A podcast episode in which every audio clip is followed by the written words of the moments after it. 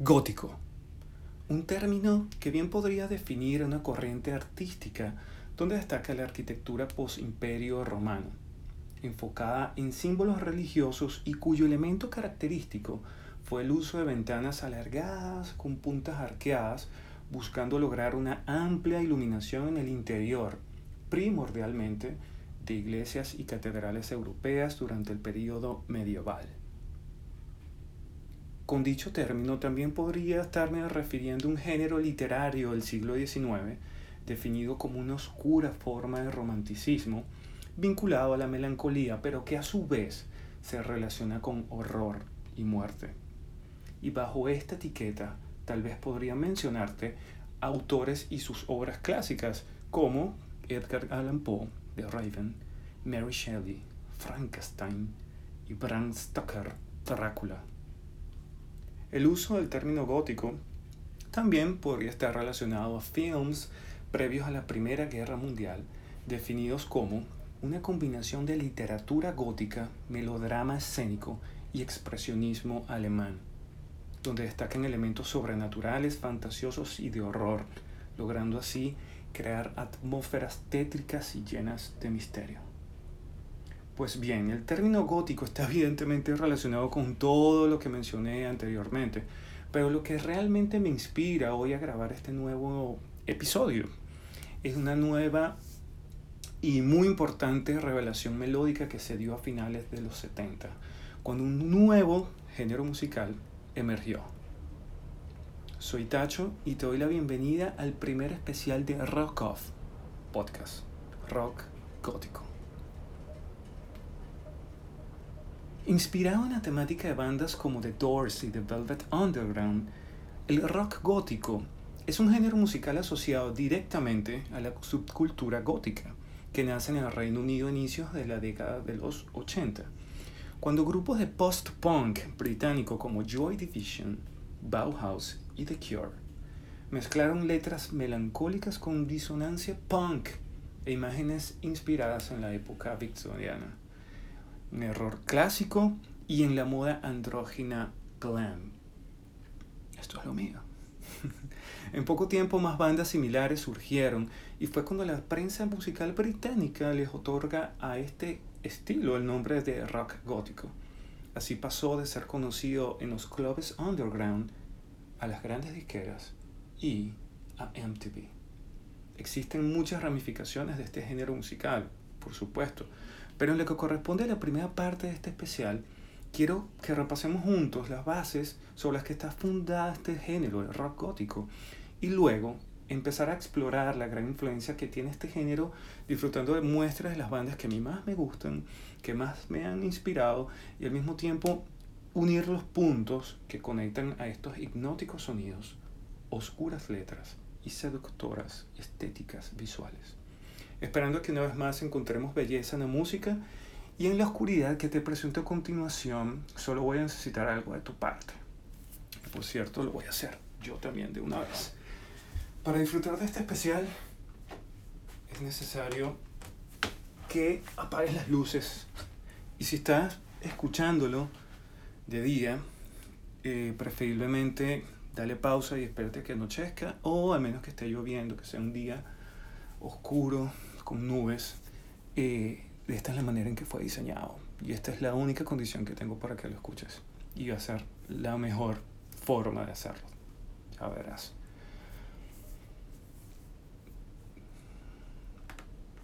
Te lo muestro así.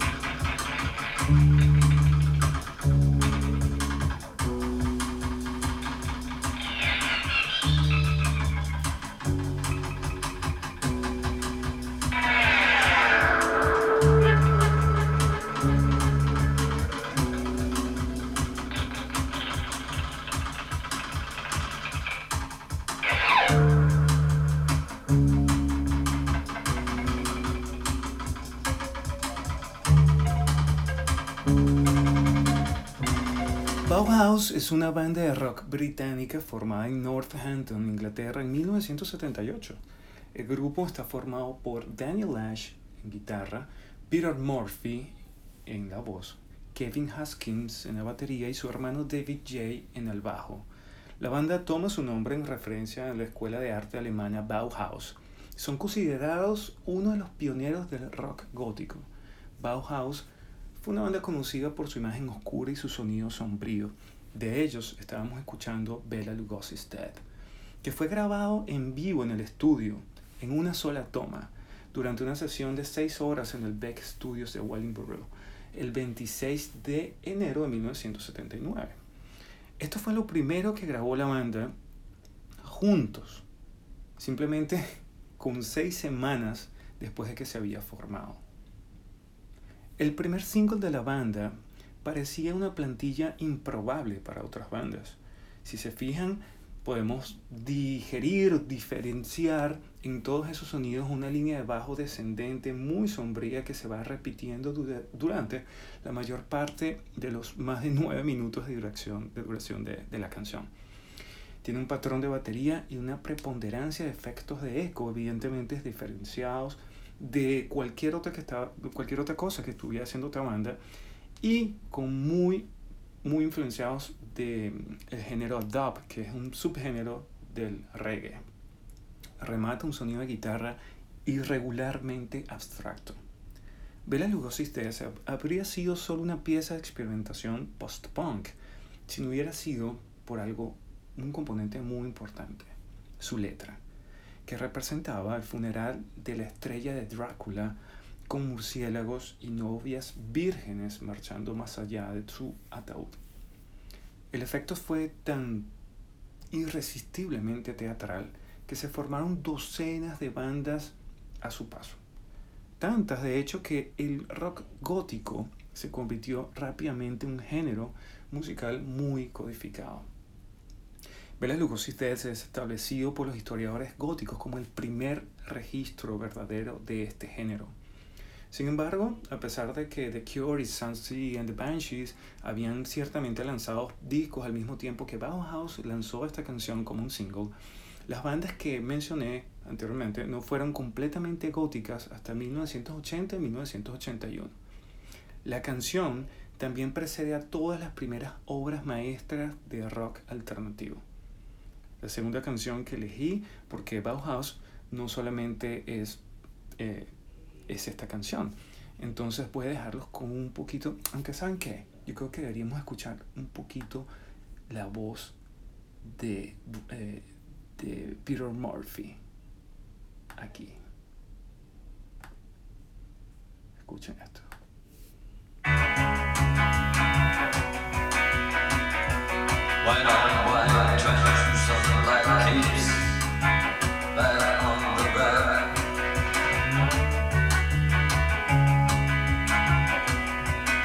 Goose is dead, the birds have left the bell tower. The victims have been bled, the velvet lies, the black box. The goose is dead.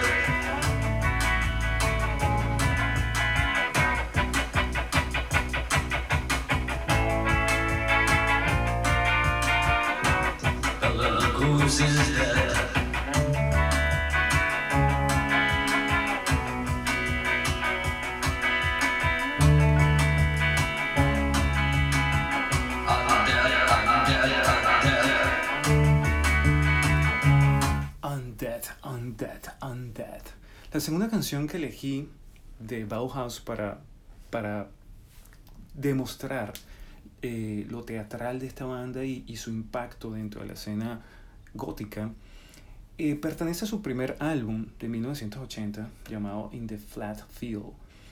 La canción se llama Stigmata Martyr y describe la crucifixión de Jesús, hablando de que, recordando que los estigmas son las marcas de las heridas que sufrió Jesús en su cabeza, manos y pies.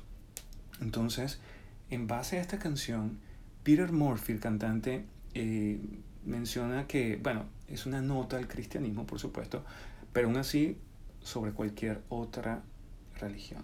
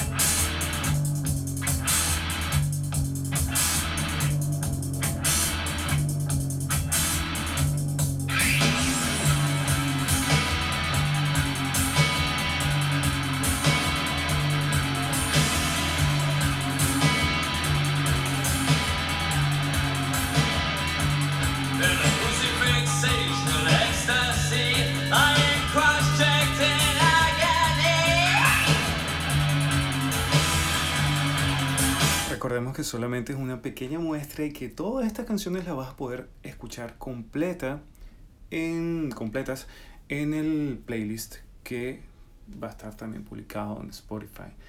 Y bueno, la canción es genial, de hecho la canción se vuelve bastante intensa al final cuando Peter Murphy repite la frase In nomine Padri e Fili Spiritus Sancti mientras escuchamos gritos que evocan a la crucifixión.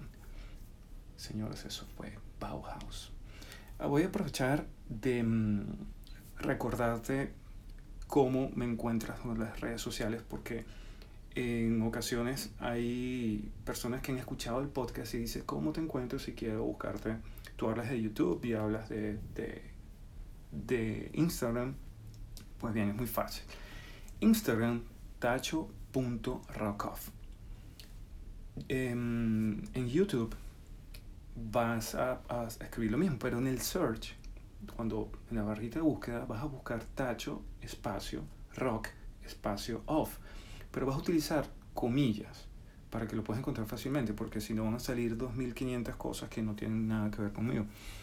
Y este, mm, lo ideal sería que lo hicieras, porque es un complemento de lo que estábamos escuchando en el podcast, porque además de lo que está en Spotify, que es el playlist, también en YouTube puedes encontrar mm, los videos. Voy a hacer mismo playlist, playlist, pero con videos, no solo el audio, sino videos también que bueno, el proceso, mi proceso de, de, investigación fue arduo y por eso fue que tardé un poco más. De hecho, el programa iba a ser solo una parte y, y dije, no, si grabo un podcast de tres horas de duración, creo que nadie lo va a escuchar. Y bueno, espero que, que valga la pena. Entonces, ya sabes, tacho.rockoff en Instagram y tacho espacio rock espacio off en YouTube, entre comillas, para que lo encuentres fácilmente. Joy Division era una banda de rock inglesa formada en Salford en 1976. El grupo estaba formado por Ian Curtis, cantante, el guitarrista Bernard Sonner, el bajista Peter Hook y el baterista Stephen Morris. Sonner y Hook formaron una banda después de asistir a un concierto de Sex Pistols. Imagínense el impacto que tuvo ese concierto en ellos dos. Si bien las primeras grabaciones de Joy Division estuvieron fuertemente influenciadas por el punk temprano, pronto desarrollaron un sonido y un estilo que los convirtió en uno de los pioneros del movimiento post-punk, influenciando a su vez a muchas otras bandas que vinieron después. Sin embargo, ellos con solo haber publicado un, un EP debut en 1978, captó la atención de la personalidad de televisión de Manchester llamado Tony Wilson. Tony Wilson era dueño del Factory Records y a la vez de un estudio de grabación donde trabajaba el productor Martin Harnett, quien en 1979 produjo el disco debut de la banda de Joy Division llamado Unknown Pleasures. El cantante Ian Curtis sufrió de problemas personales, incluyendo, bueno, matrimonio fallido, depresión, ataques de epilepsia. A medida que la popularidad de la banda crecía, la condición de este señor, de Curtis, se le hizo muy difícil y cada vez más difícil poder actuar. En ocasiones sufría ataques de epilepsia en el escenario y fue tanta la presión y tan rápido el proceso de fama que tenía la banda, que antes, justo antes, en la víspera de entrar a una gira por Estados Unidos, su primera gira por Estados Unidos y Canadá, este señor se suicidó. Eh, era mayo de 1980 y solamente tenía 23 años. El segundo disco de Joy Division, llamado Closer, fue lanzado dos meses después de su muerte. Y el sencillo Love Will Tear Apart terminó convirtiéndose en su más alto y reconocido lanzamiento. A pesar de su corta carrera, Joy Division ha ejercido una gran influencia sobre muchas bandas y sobre todo sobre este género. Es por eso que los consideré en este especial como uno de los pilares fundamentales del rock gótico. Y la música de, de la banda, quien lo produjo, este señor Martin Hannett, la describía como una música de baile con matices góticos. A una vez más encontramos el, término gótico y ayudó por supuesto a describir esa música y ese ambiente sombrío, eh, sobre todo en la música de la época de los años 80. Muchas bandas siguieron estos pasos como Six City Bunches también se vio muy influenciadas, sobre todo por las voces operísticas y teutónicas de Ian Curtis. Cuando mm, estuve pensando en colocar, quise una sola canción de Joy Division y es imposible. Así que vamos a escuchar una de cada disco y voy a hacer una trampa al final. Ya vamos a ver por qué. La primera que vamos a escuchar de su álbum debut se llama Days, Day of the Lord. Bye.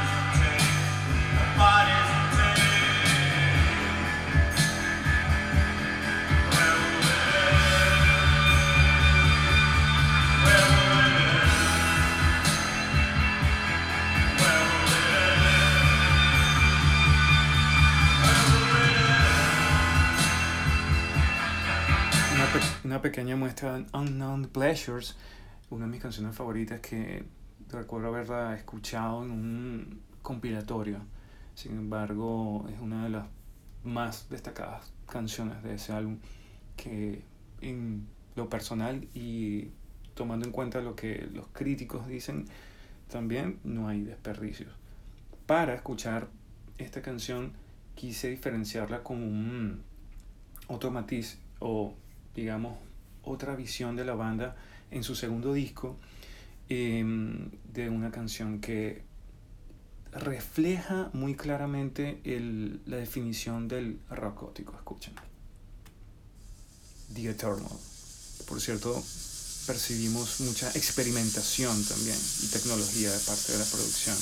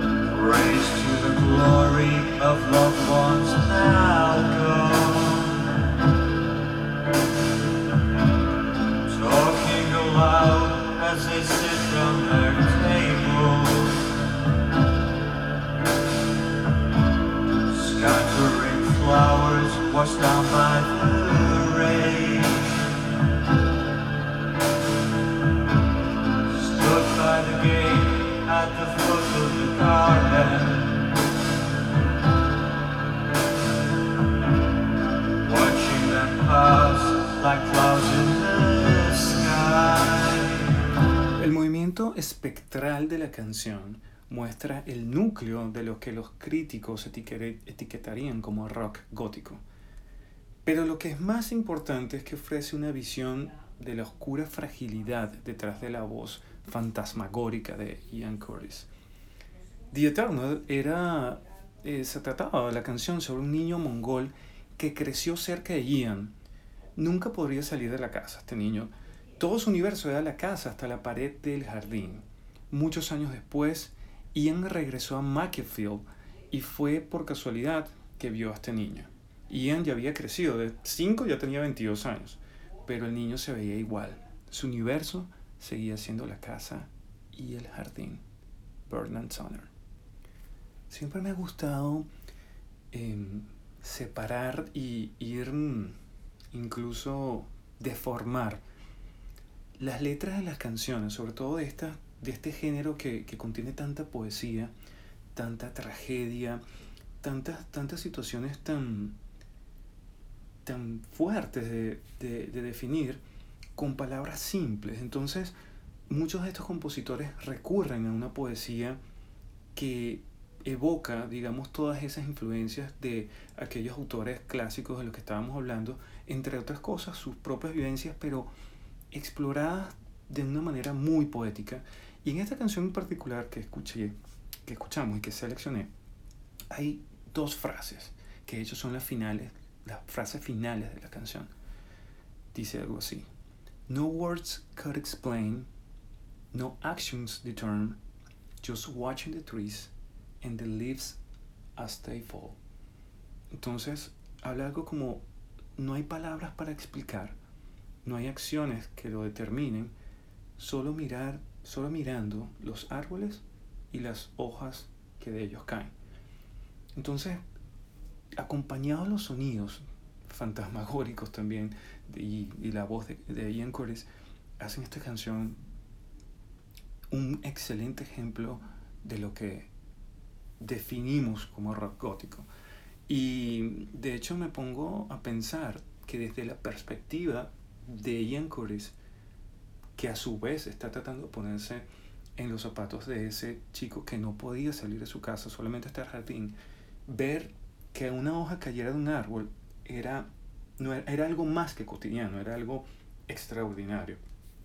Entonces, es una hermosa visión de lo que para cualquiera de nosotros puede considerarse algo normal. Eh, la trampa de las que estaba hablando es que en lugar de una canción de cada álbum, que ya, la, ya la, te las coloqué, entonces quiero compartir contigo ahora Atmosphere. Atmosphere yo la conocí con un videoclip que en aquel momento vi en VH1, donde a primera vista me parecía como que me parecía haberlo visto antes. Sin embargo, no, no había escuchado nada relacionado con el video. Pero las imágenes me hablaban por sí solas, así yo no le pusiera mucha atención a lo que estaba escuchando, una canción que ya había escuchado antes. Y fue cuando me di cuenta de que la dirección del video, las imágenes, los colores, bueno, es monocromático, pero me, me refiero a, a mm, había algo, había una esencia. Cuando investigué un poco, me di cuenta de que el director de ese video, un hermoso video, extraño, pero muy bonito, es Anton, Cor Anton Corbin. Este señor que es fotógrafo, después se pasó a director de videos y ahora incluso cineasta, fue un gran amigo, un amigo muy cercano a la banda en sus primeros en sus inicios, digamos, desde sus inicios.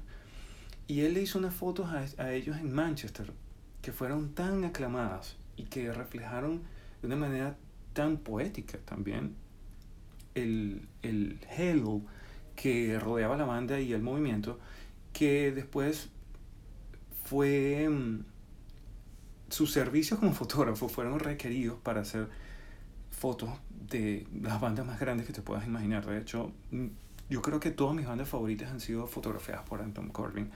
YouTube, Depeche Mode, eh, bueno, no, es imposible enumerarlas todas, pero es, una excelente, es un excelente documento visual de la canción que vamos a escuchar en este momento, que de por sí es súper, súper, súper, súper gótica y hermosa.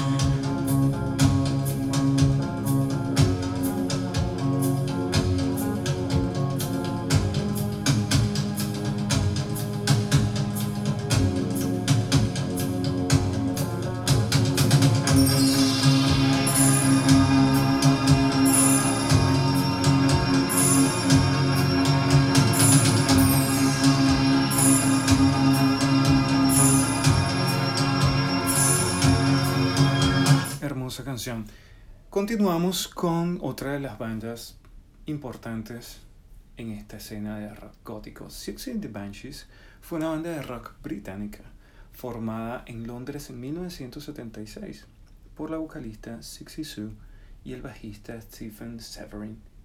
Han sido muy influyentes tanto, sus, tanto en aquel momento como en actos posteriores en nuevas generaciones. Con algunos de sus materiales más oscuros, la banda también ayudó a engendrar la escena, la escena gótica.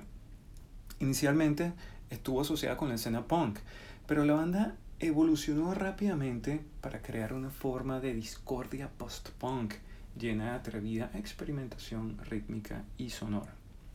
Su álbum debut fue The Scream, que fue lanzado en 1978, con muchísimo éxito. Sin embargo, en 1980 es cuando ellos cambian su dirección musical, se convierten en una banda casi diferente y publican Juju, 1981. Un álbum que también tuvo bastante éxito, sobre todo en el top 10 que entró, top 10 británico. De ellos, quiero compartir una canción de su, de su álbum Tinderbox, que por cierto conocí porque fue una recomendación directa de Billy, de Billy de A Perfect Circle, una banda que me encanta. Billy Hardwell llegó a mencionar este álbum como una de sus principales inspiración influyentes en su carrera como músico y por supuesto en la creación de este interesante proyecto junto a Maynard James Keenan. Entonces, de esa canción vamos a escuchar una que me gusta muchísimo que se llama This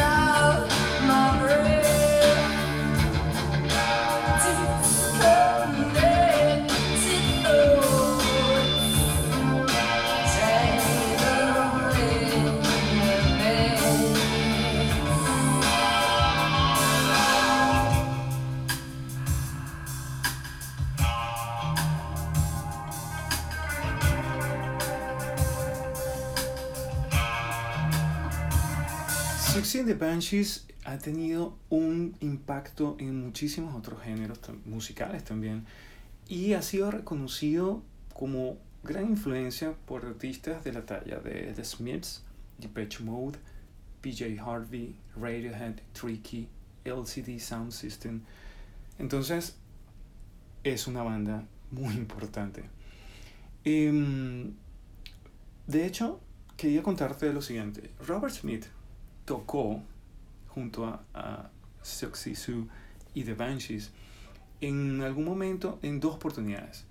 Pero específicamente en 1979, el, el guitarrista de Suxy the Banshees se marcha después de una discusión y dice, estoy fuera de la banda, renuncio. Ellos están en una plena gira. La pelea fue en una discotienda mientras estaban firmando autógrafos. Y en aquel momento ella, ajá, ¿ahora qué hago? Eh, al parecer Robert Smith se entera porque Robert Smith y The Cure era la banda que le estaban haciendo el, le están abriendo los conciertos. Y le dice, mira, yo no tengo problema, yo puedo tocar con The Cure, pero si necesitas un guitarrista, yo te puedo ayudar mientras encuentras uno, o sea, yo puedo tocar con usted. Ella lo discute, con, lo discute con Severin, el bajista, y dicen, sí, vamos a, vamos a, o sea, necesitamos a alguien. Y entra Robert Smith a tocar algunas fechas en esa, en, ese, en esa gira. Y acerca de esto, Robert Smith escribió, dijo lo siguiente. En el escenario, esa primera noche con los Banshees, me impresionó lo poderoso que se sentía tocar ese tipo de música. Era muy diferente a lo que estaba haciendo con The Cure. Antes de eso, quería que fuéramos como los Buzzcocks o Elvis Costello o los Beatles punk, una versión punk de los Beatles. Pero ser un Banshee realmente cambió mi actitud hacia lo que estaba haciendo. Entonces imagínense la, la fuerte influencia de la música de Sexy and the Banshees. Y quiero compartir otra canción contigo. En este caso eh, es algo irónico porque la canción que quiero colocarte es un cover que ellos hacen de una canción de The Sherman Brothers que yo realmente no he escuchado la versión original. Pero esta canción está incluida en un disco que, de covers que se llama eh, Through the Mirror, en referencia al libro del escritor Lewis Carroll. La banda, de hecho, ya se había inspirado en el trabajo de Lewis Carroll a nombrar su sello Wonderland. Recordemos que Lewis Carroll es el autor de Alice in Wonderland. El, el disco también fue una oda a los pin-ups de David Bowie, cuando aquel famoso álbum de versiones grabado a principios de la década de los 70. La banda, después de pasar un año trabajando en Tinderbox de 1986, querían lograr espontaneidad y rápidamente regresaron al estudio después de la gira y grabaron este álbum de covers. Yo elegí una canción que se llama, hermosa canción, que se llama Trust in Me. ¿Por qué? ¿Qué puedo hablar de esa canción y por qué decidí seleccionar esta canción y no otra de este disco que, que es bien interesante?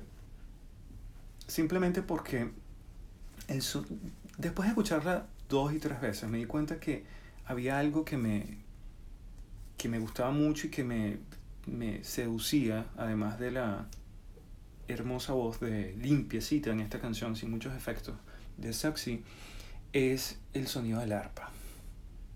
Y ya lo vas a escuchar tú mismo.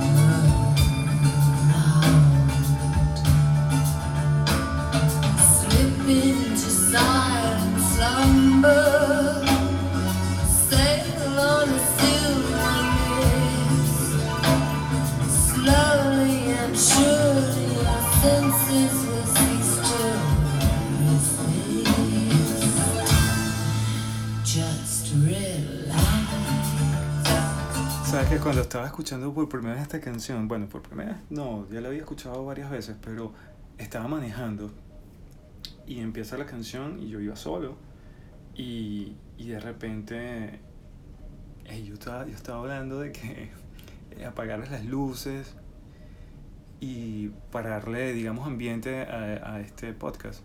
Y estoy escuchando, hay una tormenta afuera y está lloviendo demasiado, o sea, que estoy más aún dentro de, del mood necesario para, para, grabar esto. Bueno, la cosa era que iba manejando y empieza la canción y yo estoy tan, tan concentrado con esta cantidad de sonidos hipnóticos que de repente cuando termina yo quedo así y digo, wow, qué buena canción. Y de repente veo, ya había pasado como tres cuadras y yo, ¿cómo, ¿en qué momento llegué? Claro, o sea, yo estoy mm, manejando mecánicamente y esto, sé que es lo que estoy haciendo, pero mi mente se separó a tal punto de que pasé por muchísimo camino y cuando me di cuenta ya había avanzado demasiado. Y bueno, otra de las cualidades de Succeed and the Banshees. Bueno, llegó el momento. ¿Cómo hacemos aquí? ¿Qué puedo decir de The Cure? Que es una de mis bandas favoritas que estoy escuchando desde mi niñez y que no me aburre nunca, que me sigue sorprendiendo y que llevo su música tatuada en corazón y alma y espíritu también. Me voy a ahorrar un poco los datos biográficos de la banda para irme directo a la canción que quiero compartir contigo en este podcast. Elegí de su tercer álbum, para mí The Cure en los cuatro primeros álbumes explora la faceta más gótica desde un punto de vista minimalista. Es decir, solamente los instrumentos que podían tocar cada uno de los músicos en una sola línea. Sin mucho adorno, era directo y sonidos muy minimalistas, eran sonidos pequeños, pero que lograban una atmósfera como la canción que escuchamos, como el título de la canción que escuchamos de, de Joy Division, son atmósferas, las atmósferas es algo muy importante dentro del género de rock gótico.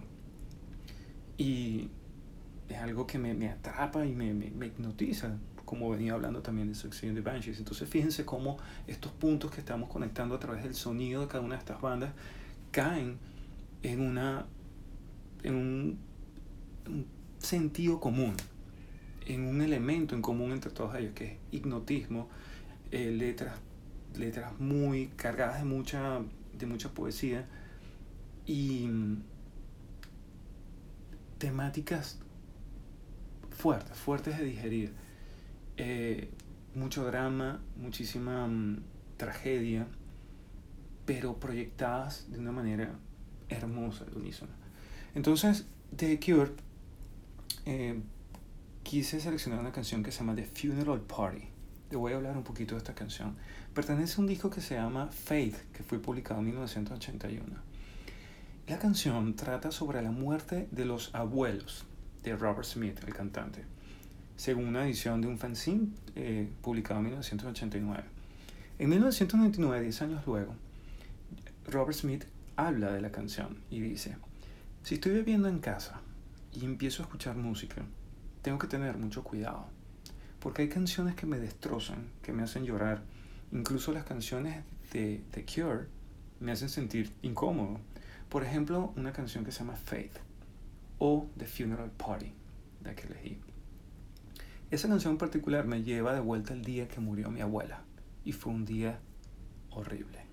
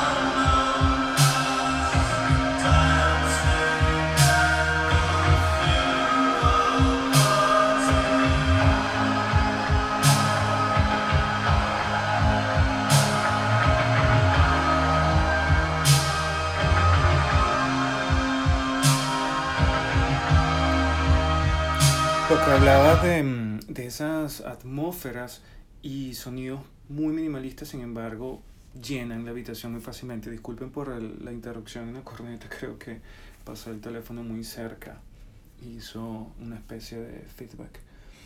En, en el 2004, eh, Robert Smith eh, confirmó, bueno, habló y escribió en las notas de, de la edición remaster de este álbum Fade que en la misma noche él escribió esta canción de Funeral Party y una que se llama All Cats Are Grey. Les voy a confesar algo, esas son las dos canciones que más me gustan de ese disco. Ese disco fue un regalo que me hicieron cuando lo escuché por primera vez y wow, me devastaban esas canciones, esas dos en particular. Voy a colocarlas en el playlist para que las puedas disfrutar de tu propia, por tu propia cuenta. Bueno, elegí una canción como es el, siéndole fiel eh, a, mi, a mi premisa en Rock Off de, de no colocar canciones eh, comerciales o, o, muy conocidas. Esta en particular que voy a, a, que voy a mostrarte es una canción que, bueno, sería muy, muy cool que, que, que te echara el cuento de cómo, de cómo la conocí. Esta canción se llama Ocean y es una canción que Ocean de Cure. ¿Qué canción es esa? Si eres fanático de Cure, de repente no te sonará por ningún lado el nombre de esa canción. Y a mí tampoco. Realmente en aquel momento me vine a enterar mucho tiempo después que ese era el nombre de la canción. La cosa era así. Todavía estábamos en, en el siglo XX. No existían quemadoras de CD aún, o por lo menos no eran tan comerciales. No había el internet que tenemos ahorita y nada de eso. Y así que las reuniones entre amigos, eh, que eran comunes en tenerlas, pues yo, de hecho eso es una de las cosas que más extraño de no, de no tenerlos cerca, no podernos reunir a escuchar música, era que consistía en que cada uno se llevara CDs más que todo, cassette en algunas ocasiones, revistas y cosas así, pero entonces era sentarnos a escuchar música y pasamos una tarde completa en eso tarde, noche, incluso habían ocasiones que se alargaba hasta la madrugada, pero la, la cosa es que una de esas eh, reuniones que tuvimos, cada quien al final agarra su CD, ok, fino, chao. Yo, mm, no sé, par de meses después, agarro uno de los CDs que yo había llevado para, para esa reunión y lo voy a escuchar. Y cuando abro la cajita me doy cuenta que hay dos CDs adentro. Cuando saco el CD, ¿qué es esto? Dice The Cure y veo en la portada una foto de un osito y, y sí, un osito, no es oso, un osito. Pregúntale a una niña de cuatro años y te dirá la diferencia. Pero decía The 13 y yo sé que The 13 o The 30 es 13 es una es una canción, no un álbum. Y yo, ¿qué es esto? ¿Y de quién es esto? ¿Y cómo apareció esto aquí? Bueno, no sé, la cosa fue que cuando empiezo a probar CD, cuando entra, me doy cuenta de que marca que solamente tiene cuatro canciones. Y yo, ¡ey, es un single! Parece que es un single de la canción. La canción en particular de 13 no me gusta mucho, pero después de que sonó de, 13 de la canción, sonó esta que vamos a escuchar, Ocean, que como les digo, años después fue que me enteré que se llamaba así. Em, cuando mencioné hace un rato que el contexto eh, poético es muy, digamos, importante dentro del género de rock gótico. Esta canción, vamos a hacer algo, vamos a escucharla, quiero que la escuches y después voy a hablar un poquito de la letra. Escucha qué belleza.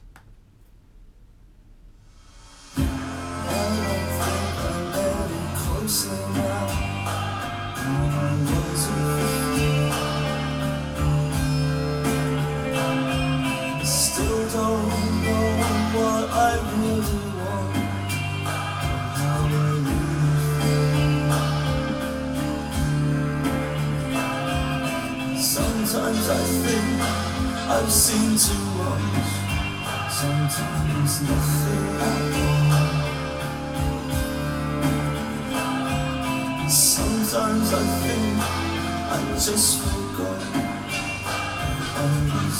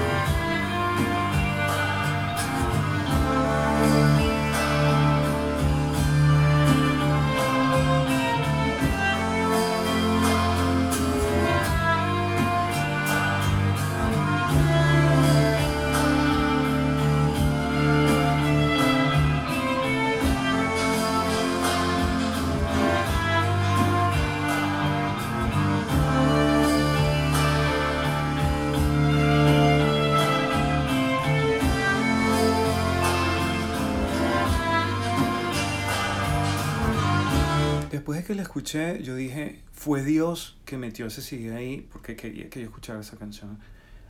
Si se dan cuenta, la calidad y la, la, la potencia emocional, porque de hecho The Cure, lo que diferencia de Cure de todas estas bandas de rock gótico que ya hemos escuchado y todas las demás que, que, que forman parte del inicio de este movimiento, es que ellos, The Cure tiene una arma secreta muy poderosa, que es la voz de Robert Smith, para transmitir a tal grado de sentimentalismo todas estas cosas las que está cantando, acompañado por supuesto de esos sonidos, no sé, cósmicos.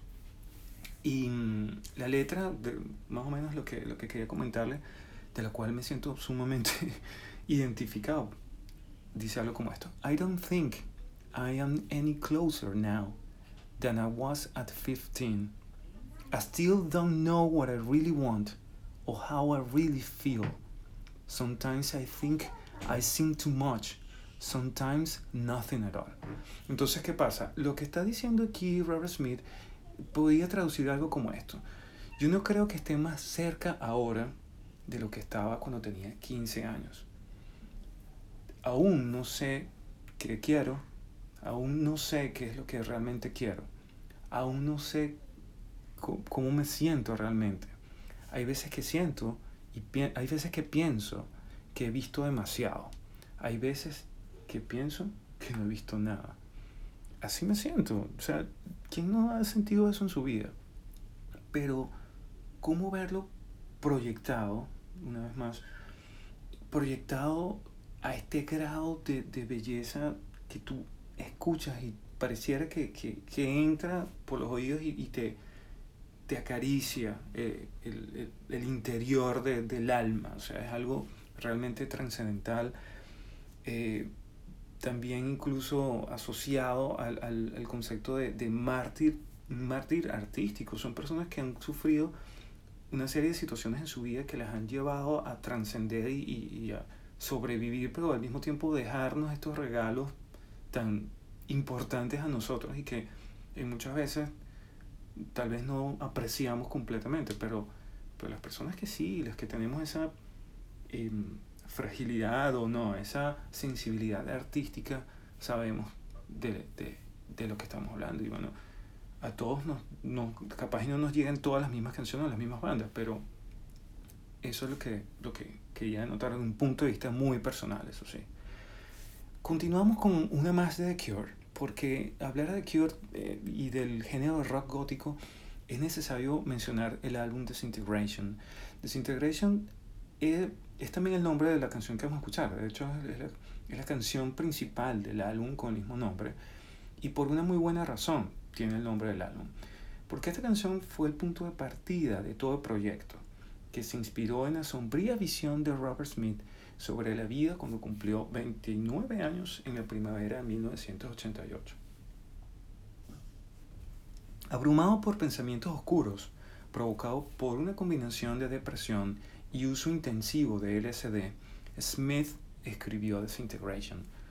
Como lo llama Andy Green, escritor de la Rolling Stone, dijo algo como esto. Esencialmente un reconocimiento de que su adicción a las drogas de Robert Smith puede terminar con su vida, combinado con referencias obvias a la infidelidad de un, con un amante más joven que lleva al abandono del protagonista de su familia. Entonces, situaciones bastante fuertes. Robert Smith también eh, estuvo mm, bajo una visión muy ambiciosa de que este disco, primero iba a ser el último disco de The Cure. Y tenía que ser una obra maestra porque ya le estaba cerca de cumplir sus 30 años. Y sus ídolos, como por ejemplo Ian Curtis, que murió de 23 años, ya había logrado dos obras maestras. David Bowie ya había pasado ya teniendo 30 ya tenía muchas en, encima. Entonces, él quería, esa era su meta, ese, ese era su, su objetivo. Y bueno, por eso también este álbum es, es, considerado tan importante, tanto de la discografía de la banda como del género.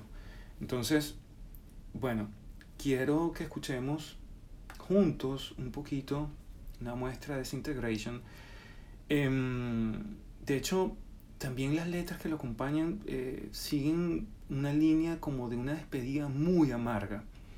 En cierto modo hay personas que opinan que es una despedida a los fans, unas personas opinan que es una despedida eh, con un amante, con una, una relación de pareja.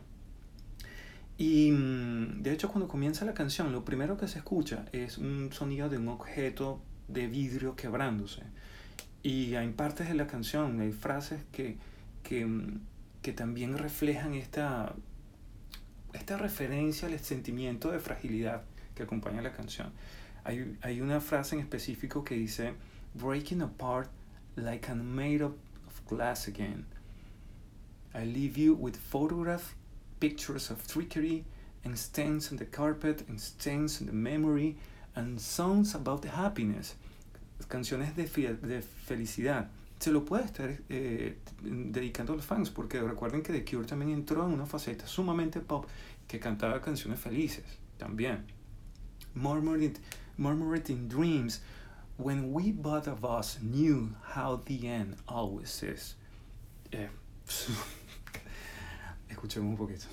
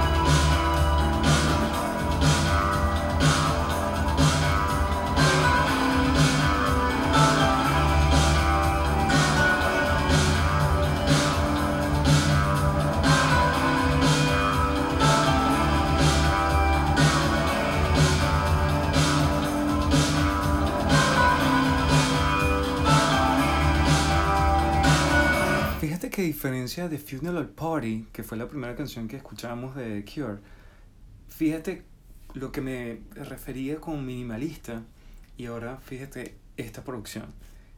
Te invito a que cuando escuches la canción en el, en el playlist, le pongas atención y trates de enumerar los sonidos que, que, que percibes al mismo tiempo en que está sonando la canción, incluso antes de que, de que Robert Smith empiece a cantar. Y te vas a dar cuenta de que ya no son cuatro o cinco instrumentos que están sonando al mismo tiempo, sino que hay líneas y líneas de mm, canales agregados a, o sea, es un, es un sonido épico porque es, es cinematográfico, es incluye una cantidad de sonidos que, bueno, es ahí donde vemos reflejado o donde está la muestra de lo que me refería con, con una producción ambiciosa de parte de Robert Smith. Y bueno, eh, relacionado con The Cure, ya para pasar a la próxima banda, se suponía que este Disintegration de 1989 sería el último álbum de The Cure, pero después de ese disco se han publicado cinco álbumes en estudio, cinco álbumes más. Y hoy justamente vi una publicación en Instagram que dice que The Cure lentamente está armando su, entre comillas, más intenso, más triste, más dramático y más emocional álbum hasta la fecha. o sea, viene algo bueno. Lo espero con ansias. Fíjate algo. Hasta el momento he elegido o he hablado de las bandas que más importantes que definieron el género de rock gótico. A este punto del programa, del programa del podcast, quiero pedirte que me acompañes a viajar 20 años, dos décadas más adelante de 1980 es cuando se creó el género. En este momento quiero hablar de una banda un poco más contemporánea que no es netamente gótico. De hecho, yo no me considero gótico, de hecho yo no me considero ni rockero, pero al mismo tiempo he absorbido muchísimas influencias, tanto em, musicales como poéticas, como, como em, estéticas también. Con el paso del tiempo, al escuchar esta música incorporaba muchísimos elementos eh, de la estética gótica a mi, a mi propia manera de, de expresarme con, con, las cosas que uso. Y es prácticamente lo que hizo The Smashing Pumpkins con su álbum Adore. Después del anuncio, del lanzamiento de este álbum, MTV declaró Adore como uno de los álbumes más esperados de 1998. El cuarto álbum de estudio de Smashing Pumpkins fue lanzado en pleno apogeo de su fama el 2 de junio de ese mismo año, 1998. Pitchfork Magazine lo declaró como synth pop. Slant lo llamó rock gótico y The Rolling Stone lo llamó un álbum épico de rock electrónico. En pocas palabras, este era un álbum que ofrecía algo completamente distinto y nuevo al catálogo de Smashing Pumpkins. El álbum fue hecho diferente también en comparación con la música que definió a la banda a principios y mediados de los 90. Hay una canción en particular que se llama The End is the Beginning is the End. Probablemente te acuerdas del título, probablemente te acuerdes del video porque esa canción formó parte del soundtrack de la película Batman y Robin. En esta canción la banda mm, ya emplea un sonido bastante mm, experimental y muy, muy acercándose a, a un sonido gótico y electrónico. A mí me encantaba esa canción, no mucho el video, a pesar de que siempre fue fan de Batman, esas, esas películas que le siguieron a las de Tim Burton fueron como un Batman muy caricaturesco y, y era como, como sarcástico y no me gustaba. De hecho, la primera película que yo fui a ver en el cine, eh, o que vi en el cine, fue Batman de 1989, de, de, de 1990, de Tim Burton. Eh, Jack Nicholson era Joker, Michael Keaton era Batman. Eh, eso fue una película. O sea, lo, la, mejor manera de estrenar a un niño en el cine fue ese regalo que me dio mi tía. Ligia me llevó a ver, a ver Batman y yo estaba súper emocionado. De hecho, no fue la primera película que fui a ver en el cine, porque la primera que fui a ver, se suponía que iba a ver, pero que no me quité la, las manos de los, de los ojos en casi que toda la película, fue King Kong. O sea, yo sufrí muchísimo viendo ese pobre gorila siendo golpeado, eh, disparado, o sea, torturado por los humanos y realmente no, no disfruté nada de esa película. Casi no, casi no vi la pantalla, realmente estaba sufriendo ahí. Pero con Batman y bueno, el personaje, de en adelante, le, le tengo mucho respeto. Es por eso que las películas que vinieron después eh, eran muy caricatura y no, no me gustaron mucho. Entonces imagínense el impacto que tiene para un niño ver en su primera ida al cine una película Tim Burton. Fue muy, muy buena. Me encantó, me encantó esa película. Sigamos hablando de Adore. Entonces, bueno, en el disco, en Adore, se confía muy poco en el uso de guitarras. De hecho, es una desviación completa de los álbumes más galardonados de la banda, que llegaron a ser multiplatino, en fin. En cambio, las canciones en Adore alternan entre una instrumentación tranquila y apagada con melodías tocadas en el piano por Billy Corgan, un instrumento que él apenas había trabajado hasta este momento. Hay otras pistas que son electrónicas pesadas impulsadas por sintetizadores que definieron el concepto de una banda de rock sin guitarra. Yo quiero contarte otra anécdota, otra historia. Yo me voy a, voy, creo que voy a abrir un podcast que sea solamente mis historias ¿sí? de música, sino mis vivencias, mi memoir. Pero bueno, eh, está muy, muy relacionado con, con el disco. En 1998, en aquel momento, yo me acuerdo que MTV publicó, sacó al aire un, video, un programa que era original de VH1 que se llamaba Behind the Music. Behind the Music ya había sido anunciado y yo cuando me di cuenta de que iba a pasarlo, anoté la fecha, la hora y todo lo demás, compré una cinta VH que pretendía usar a su máxima velocidad para poder tener mayor calidad en audio y video cuando grabara esa, ese especial de Smashing Pumpkin. Y lo hice. De hecho, ese especial eh, es un documento muy importante en cuanto a la creación del disco. Eh, tenía entrevistas de, con cada uno de los, de los tres miembros de la banda y ponían algunas muestras, muestras pequeñas de algunas canciones, incluso más pequeñas de las que yo coloco aquí en, en el podcast. Y nada más ese, ese documento, ah bueno, y después de que terminó ese especial, empezó un concierto de Smashing Pumpkins en vivo para el MTV que duró como 45 minutos y en su mayoría ellos tocaron las canciones de Adore, pero eh, desde una perspectiva, mm, digamos, grunge. Ellos tenían batería y tenían dos percusionistas, un sonido muy abrumador y mm, trataron de como adaptar, digamos, las canciones eh, de Adore a una perspectiva más rockera. También me encantó muchísimo, me, me, o sea, me gustaba muchísimo y veía esa cinta, no sé, dos veces al día a lo largo de tantos meses hasta que, y años creo yo, hasta que la cinta eh, se dañó de tanto uso. Pero me gustaba muchísimo y eh, de alguna manera ya estaba como preparado a que en algún momento que escuchara el disco como tal, este, sabía que lo iba a disfrutar mucho.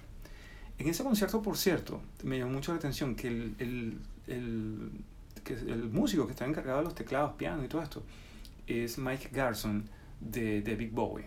Ya lo había visto en, en el cumpleaños de David Bowie, en un, un, concierto que también eh, fue llevado al aire en 1997, cuando Bowie cumplió 50 años. Y si quieren escuchar el trabajo más destacado de Mike Garson como pianista acompañando a Bowie, tienes que escuchar Aladdin Sane, no el disco, esa canción en particular. Ahí David Bowie le dice, eh, por las notas que escribe, después Mike Garson dice, es que David Bowie me dice, o sea, me contrata para ese álbum, fue la primera vez que, que yo hice algo con él, y yo empiezo a tocar una... Un, era como un jamming entre, entre él y, y, y Bowie, entonces de repente eh, ya empiezan a grabar la canción Are Insane y Bowie para la grabación y le dice, Michael, eh, Michael eh, tú se supone que eres un pianista avant-garde o de vanguardia. Y él, sí, entonces toca algo de vanguardia. Y él, oh, ok, está bien. Le dio la libertad y lo que grabó Mike Garson es lo que se escucha, en aquel momento es lo que se escucha en el disco. Es una única toma y él dio, dio rienda suelta a su imaginación y a su eh, capacidad como músico y es lo que se escucha. Entonces es importante escuchar eso. Continúo con Smashing Pumpkins, entonces, eh, ok, vi todo ese especial y todo esto, todo esto, todo esto. Pasó en 1998. Eso, ese disco fue publicado en junio. Yo no lo tenía, no lo había escuchado hasta el momento. Llega el mes de noviembre, para ser exactos, el 2 de noviembre de ese año yo estaba cumpliendo 15 años. Y recuerdo que mi mamá me dice, vamos a hacer una, una reunión vamos a picar una torta, pero yo no quería hacer nada, no estaba de ánimo para nada en aquel momento. Mi mamá me dice, vamos a picar una torta en casa de tu tía para no dejar pasar la, eh, las, tu cumpleaños. Pues. Y yo, bueno, sí, está bien. Y fuimos y recuerdo cuando estábamos llegando a casa de mi tía, estaban todas las luces apagadas. Y yo, yo estaba muy sospechoso entramos y casa de mi tía siempre estaba muy iluminada y en aquel momento que ya prácticamente llegamos a Navidad era costumbre estar muy iluminada y entramos al, al estacionamiento, es una casa muy grande y empezamos a caminar, a caminar bajando como que la parte de, de abajo de la casa. Y resulta que, mm, que se prende la luz y sorpresa varios, varios amigos vecinos más que todo de la cuadra donde vivía con mi mamá y, bueno, yo traté de hacer lo posible en, en, pasarlo bien y de hecho así fue, compartimos mucho, eh, cantamos cumpleaños y después de eso, bueno, cada quien en su casa. Yo llegando a mi casa, eh, llega y empiezo a bajar los regalos que me dieron.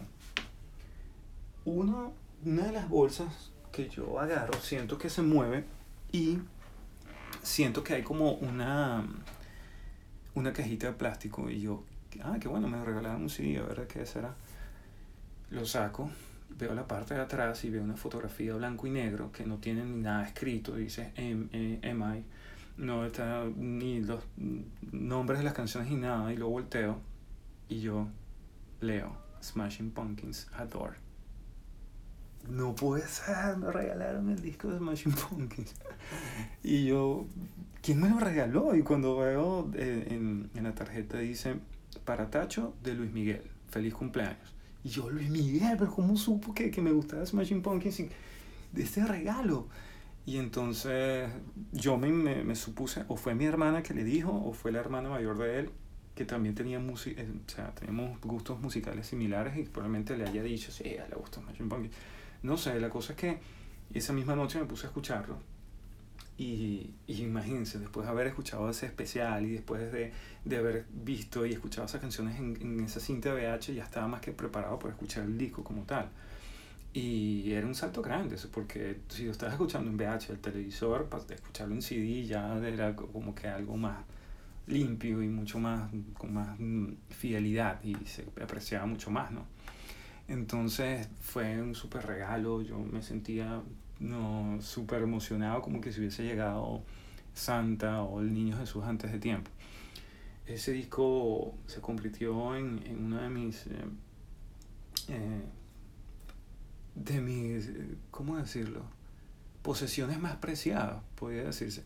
No tanto por, por lo físico del disco, sino porque las canciones estaban llenas de, de, de elementos que, que, realmente me llegaron en el momento preciso.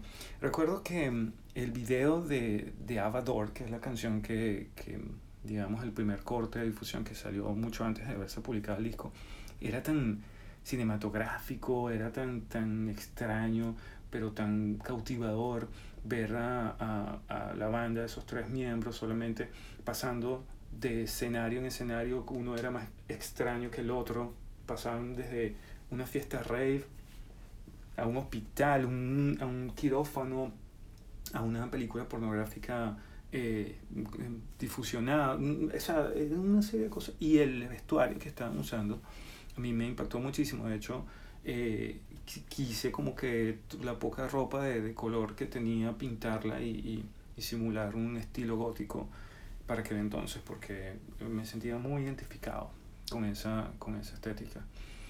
Eh, con letras igualmente de, de, poéticas como en su caso, en su momento Joy Division, letras como Drinking Mercury to the Mystery of All That Should Ever Leave Behind in Time.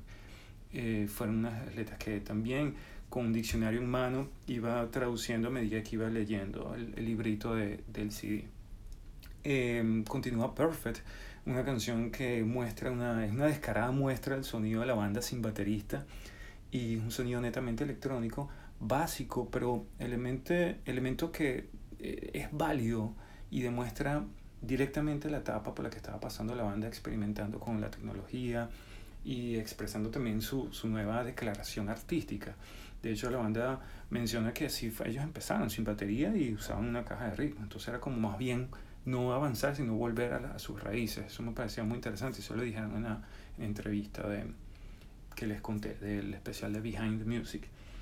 Ahora, ya para la cuarta canción de ese disco, Daphne Descends, ya ahí los tonos eh, bajos, iluminados, que iluminaban poco el inicio del disco, prácticamente desaparecen y entramos en una faceta dentro del álbum, una faceta de oscuridad emocional con lluvias, relámpagos y truenos incluidos.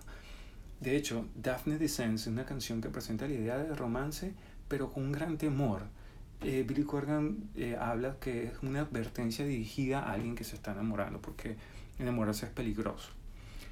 Eh, de ahí, después de esta canción, empiezan a, a, venir esas canciones con las cuales me siento más identificado. Porque, mm, bueno, te voy a contar un poquito más. La razón principal por la que yo no quería celebrar cumpleaños en aquel año es porque, y por la cual mi mamá me insistía, es realmente porque yo había pasado por dos años bien difíciles en los que cada uno de esos años había perdido una persona, he perdido dos personas, las cuales yo amaba con, con todo mi corazón y toda mi alma. Y tenía un vínculo tan fuerte y tan poderoso que, que, que el caer en cuenta que ya no iba a tenerla cerca físicamente, por lo menos, eh, fue algo que me devastó completamente. Y, y mm, estas canciones de las que menciono que, que continúa el disco era que, eh, como les digo, traduciendo con un diccionario y escuchando todos esos sonidos y, y, profundizando un poco más en lo que estaba escuchando, me sentía tan identificado porque eran, Billy Corgan estaba describiendo sentimientos que yo estaba sintiendo en ese momento, de pérdida, de, de, de muchas cosas abrumadoras para un niño de, de para un chico, un chamo de, de 15 años, pues entonces eh, ese disco fue mi terapia, fue el psicólogo el que me negué a ir, fue los amigos a los que no hablé, fueron las, las, las lágrimas que no lloré en, en, en público por, por, por, pena.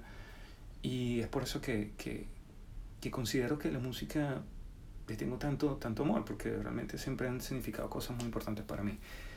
Eh, cuando hablo de las letras de las que yo me sentía muy identificado. Por ejemplo, hay una canción que se llama Tear, que hay una frase que dice, For the first time, heaven seem insane, cause heaven is to blame for taking you away. Hay una canción que se llama Shame, que decía algo como, que traducía algo como vas a caminar a casa, vas a caminar solo, vas a pasar por esto, pero por favor no dejes que, que esto te supere. Entonces al mismo tiempo era como consejos que, que recibía de, de, uno de mis héroes musicales. Y bueno, hay mucha gente que, que, que, sí, pues que pasa por situaciones así y que, y que bueno, eh, lo superen de alguna otra forma.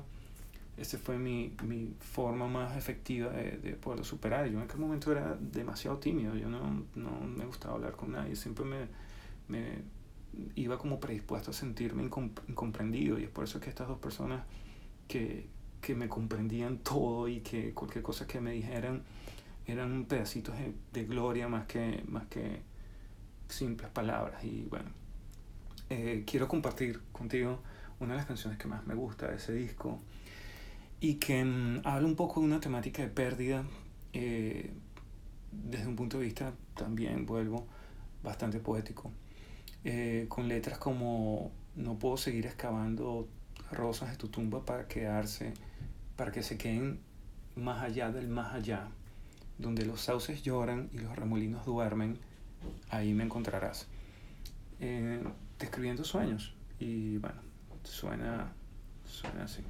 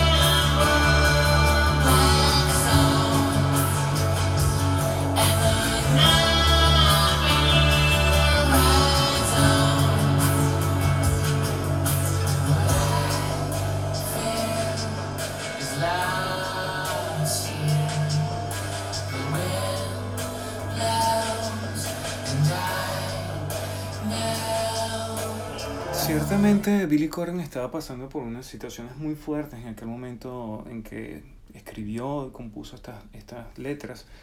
En 1996 eh, su madre se muere de cáncer mientras él está haciendo una gira con Smashing Pumpkins. Además de eso estaba pasando por un divorcio y además de eso, eh, plena gira también, su amigo Jimmy Chamberlain, baterista de la banda, y mano derecha junto a a, los demás miembros de la banda, pero él en particular era muy activo a nivel de composición en el mismo estudio de grabación. El baterista, este señor Jimmy Chamberlain, estaba en una habitación de hotel compartiendo con, con eh, otras personas, incluyendo el, el, tecladista que estaba acompañando a la banda en aquel momento. Eh, y se, se, hicieron unos shoots de, de heroína y el tecladista se muere de una sobredosis y Jimmy Chamberlain va directo a la cárcel, va preso porque se vio involucrado en esa, en esa misma situación. Entonces eh, Billy Corgan se queda sin su amigo, se quedan sin baterista para la banda, es por eso que también se inclinan hacia este álbum donde querían, de él en particular quería mezclar elementos acústicos que simbolizaban lo antiguo y al mismo tiempo también sintetizadores y cajas de rítmicas eh, simbolizando lo moderno. Eh, hay una canción que habla eh, directamente de la muerte de, Billy de la mamá de Billy Corgan que se llama For Martha y es una canción que em, realmente es hermosa. Y Billy Corgan nunca ha hablado mucho de esa canción pero sí menciona brevemente en, la, en los bucles de, de la reedición del disco que increíblemente esta canción se de 8 minutos de, dura esa, esa canción de For Martha, con todas sus complejidades se grabó en una sola toma, en vivo en el estudio, con Matt Cameron, baterista de Soundgarden, en, haciendo el papel de batería ahí en ese momento. Y bueno, eh, no es la canción que quiero colocar. Y ya prácticamente para ir cerrando el podcast, eh, quiero colocarles un pedacito de la, de la canción que cierra ese, ese disco Adore y se llama Blank Page. Esta canción tiene una, una, historia muy interesante porque según Billy Corgan, esta canción, yo hablo de Billy Corgan porque es el compositor principal de la banda, para aquellos que de repente no están muy uh, uh, uh, adentrados, digamos, en, en, en, en, lo importante que es Billy Corgan en, su propia banda. ¿no? Pues Billy Corgan... Eh, habla de que nunca tuvo la intención de que esta canción fuera una canción en sentido convencional, sino más bien que fuera un instrumental. Pero un encuentro casual cambió todo eso cuando sacó una nota que tenía en su bolsillo donde había escrito un poema y mientras se resolvía un desastre técnico en el estudio comenzó a cantarlo mientras, mientras la música de la canción se filtraba por un par de auriculares desechados, rotos. A partir de ahí, él fue como línea por línea y al final se enorgullece decir que podría ser incluso lo mejor del álbum. Entonces vamos a, a escuchar un pedacito de Blank Page.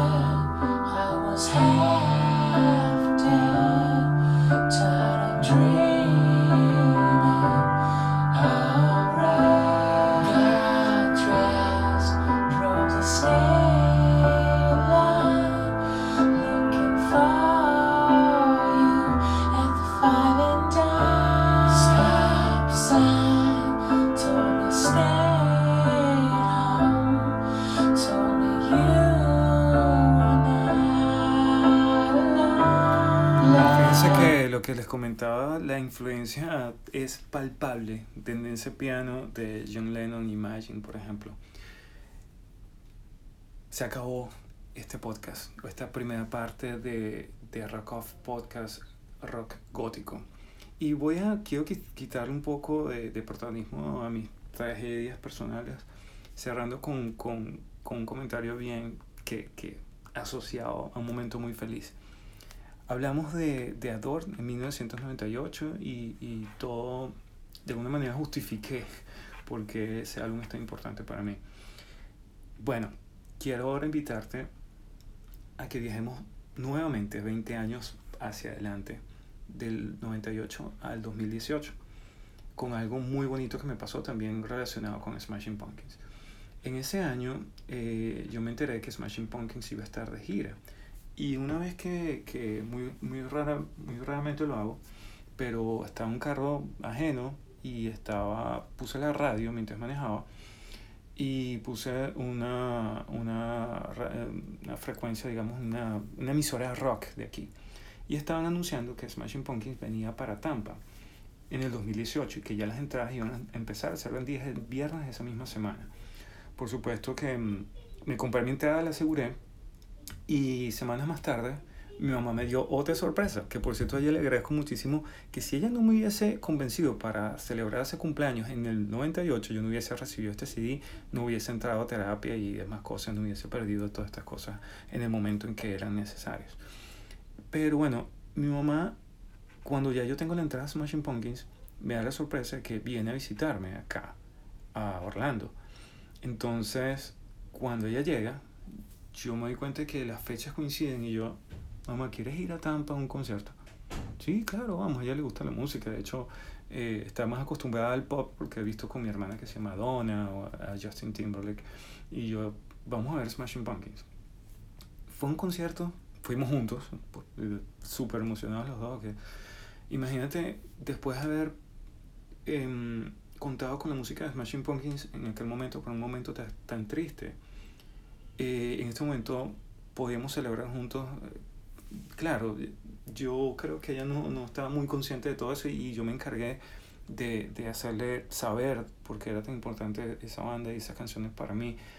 Eso fue un concierto que duró más de tres horas y tocaron tres canciones de, de Adore, eh, la pasamos súper bien y le conté un poquito de, de, de, más o menos lo que les conté ahorita a ustedes de estas canciones porque eh, las considero tan importantes.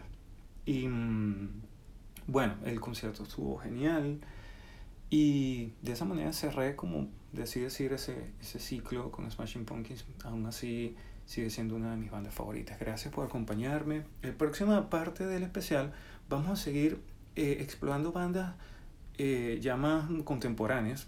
Vamos a, voy a cambiar, digamos, una canción por cada banda como demostrar un poco todas esas influencias de rock gótico en las bandas que de, los 90 para acá yo creo que de 2000 para acá podía ser.